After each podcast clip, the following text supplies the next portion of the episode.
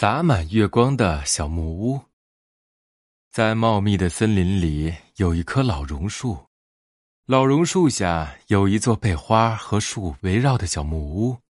上了年纪的熊奶奶就住在那里。熊奶奶的孩子们都住在城里，偶尔才会回家看望熊奶奶。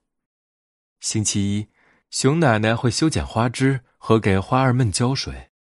星期二，熊奶奶会拄着拐杖沿着弯弯的小路散步。星期三，熊奶奶会去小溪边坐一会儿，她的目光随着清澈的溪水流向了城里。星期四，熊奶奶会挎着竹篮去森林里采蘑菇。星期五，熊奶奶会做好多的小甜饼。也许，她的孩子们明天就会带着孙子们回来呢。天黑了。星星们在夜空中闪烁着金色的光，柔柔的月光悄悄地洒照在熊奶奶的小木屋上。唉，熊奶奶睡不着，她点亮温暖的烛光，坐在桌前想：“我可爱的宝贝们都已经睡着了吧？”熊奶奶慈祥的目光已像一本厚厚的故事书，孩子们还很小的时候，是多么喜欢围在她身边听故事啊！在很远的地方，有一片蓝色的大海。熊奶奶翻开书页，忍不住轻声读了起来。啪嗒一声，这时木屋外有个声音：“谁呀？”熊奶奶放下故事书，轻声的问：“没有声音，一定是风在扣门环吧？”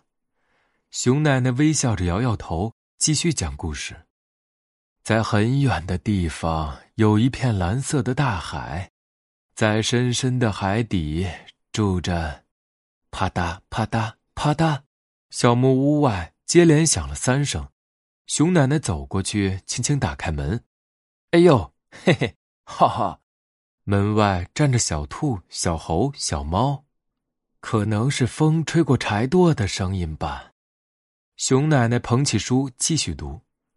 在很远的地方，有一片蓝色的大海，啪嗒啪嗒的，小木屋外又响起了两声。